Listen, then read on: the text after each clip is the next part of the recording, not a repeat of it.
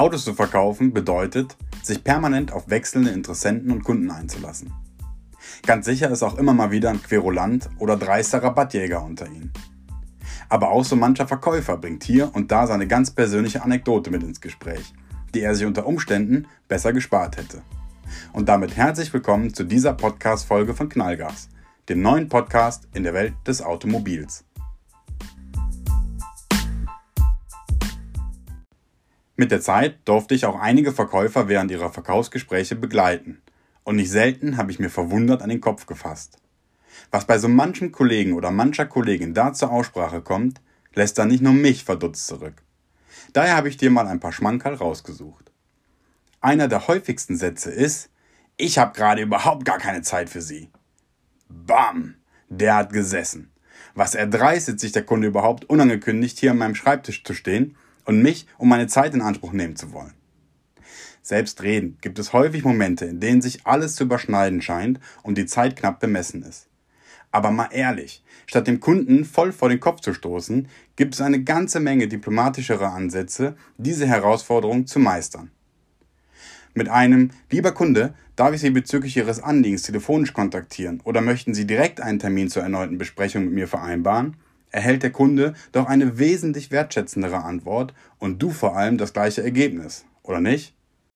Schauen wir uns den nächsten an. Das gibt's bei uns nicht.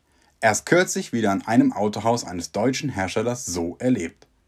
Selbst wenn sonst übliche Produkte oder Services in deinem Hause nicht angeboten werden, ist das so ziemlich die schlechteste Antwort, die du geben kannst. Die Zeiten von Friss oder Stirb, in denen die Kunden darauf warteten, ein Auto kaufen zu dürfen, sind lange vorbei.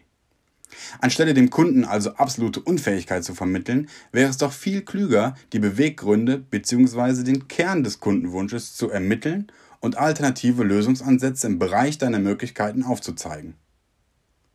Den von Ihnen angesprochenen Service führen wir so in unserem Hause nicht.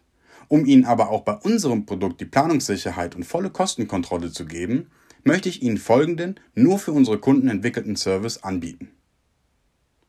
Damit erhältst du die Möglichkeit, trotz fehlender Verfügbarkeit des gewünschten Produkts, das Geschäft und weitere Bausteine abzuschließen, anstatt den Kunden auf dem Silbertablett zum Marktbegleiter zu schicken.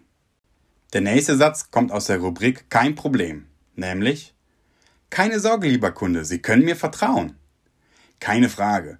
Es ehrt dich, wenn du einen absolut fairen und transparenten Job machst und dir deine Kunden vertrauen.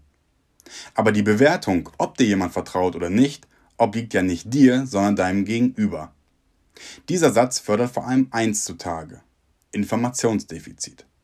Also irgendwas innerhalb des Gespräches oder der Beratung war unklar, ungenau oder schlicht nicht ausgesprochen. Statt einen Vertrauensvorschuss einzufordern, sollten lieber die unklaren Punkte erneut thematisiert und aus der Welt geräumt werden. Lieber Kunde, an Ihrer Reaktion merke ich, dass dieser Punkt noch Fragen bei Ihnen aufwirft. Welcher Bereich genau ist unklar und darf von mir beleuchtet werden? Auch der erste Teil des No-Go-Satzes hat in einem Verkaufsgespräch nichts verloren. Keine Sorge. Denn wenn dein Kunde innerhalb des Gespräches Sorgen entwickelt, stimmt irgendetwas grundlegend nicht. Darüber hinwegzugehen führt zu allem, aber doch sicher nicht zum Geschäftsabschluss.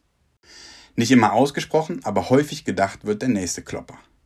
Es geht ja hier nur um einen Kleinwagen.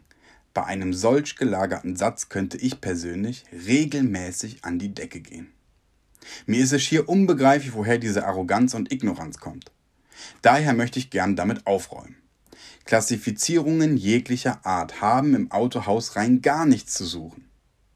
Die Porsche-Zentren dieser Welt mussten schmerzlich lernen, dass nicht der Business-Anzug tragende Kunde, sondern der Latzhosen tragende Unternehmer oder der samstags in kurzer Hose und mit der ganzen Familie ins Autohaus kommende Geschäftsführer einen Großteil der Kundschaft ausmachen. Ähnlich verhält es sich bei der Fahrzeugwahl. Der bar zahlende Kleinwagenkäufer spiegelt doch ebenso die Kundschaft wider wie der leasingratende zahlende SUV-Käufer. Es schadet daher nicht, eine permanente Wertschätzung und Professionalität an den Tag zu legen, egal wer vor dir sitzt. Aus der Rubrik Nach dem Kauf die Sinnflut kommt der nächste Satz, der meiner Meinung nach nichts im Gespräch zu suchen hat. Hier ist der Schlüssel, da draußen ist der Wagen, tschüss! Über die teilweise bis ins Detail durchstrukturierten Vorgaben der Hersteller bei der Fahrzeugauslieferung lässt sich sicher diskutieren. So hat doch jeder Kunde einen ganz unterschiedlichen Informationsbedarf. Aber den Kunden nach Abschluss des Geschäftes gänzlich vom Haken zu lassen, halte ich für einen absolut fatalen Fehler. Im Gegensatz zu uns Profis ist für den Kunden, egal ob privat oder gewerblich, die Fahrzeugauslieferung nämlich ein ganz besonderes Ereignis und entsprechend so zu handhaben. Ob du dem Kunden während der Lieferzeit schon Zubehörprospekte oder die Bedienungsanleitung zusendest oder die Fahrzeugauslieferung ganz detailliert angehst, jeder Weg ist doch besser als der eben genannte. Je personalisierter, umso einzigartiger und erfolgreicher wird das Ergebnis ausfallen. Den nächsten Satz hast auch du garantiert schon zu hören bekommen. Dafür bin ich nicht zuständig. Nicht nur bei Verkäufern, sondern im gesamten Autohaus eine permanent wiederkehrende Aussage, die tief blicken lässt. Selbst langjährige Kunden kennen nicht die gesamte Zuständigkeitsstruktur im Hause und unter uns, es ist auch völlig egal.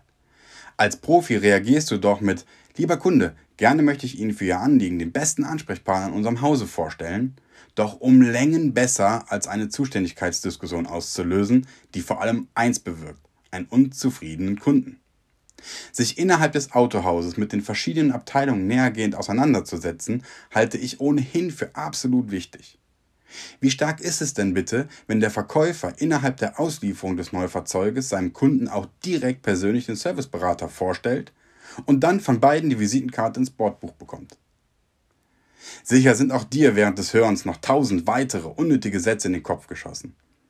Natürlich sind die von mir genannten Alternativen auch völlig überspitzt, aber allein die Tatsache, dass du dich mit deiner Kommunikation auseinandersetzt, ist schon sehr viel wert, oder etwa nicht?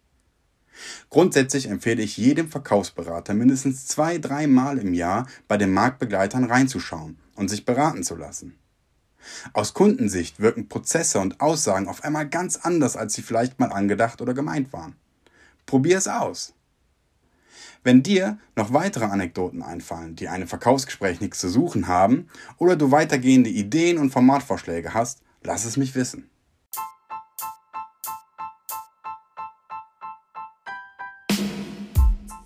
Wenn dir dieser Podcast gefällt, dann zögere nicht in deinem Umfeld bei deinen Freunden und Bekannten von diesem Podcast zu sprechen.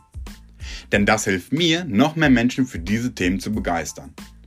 Alle wichtigen Infos zu diesem Podcast findest du natürlich auch unten in den Show Notes. Vielen Dank fürs Zuhören und hoffentlich bis zum nächsten Mal.